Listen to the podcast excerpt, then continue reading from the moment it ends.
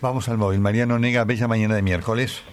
Hola, buen día Nelson, ¿cómo estás? Bella mañana para vos también. Bueno, estamos acá en Callao 1150, en plena capital, Callao y Santa Fe, donde bueno fue encontrado sin vida Horacio Quiroga, precisamente Callao 1150, departamento séptimo B.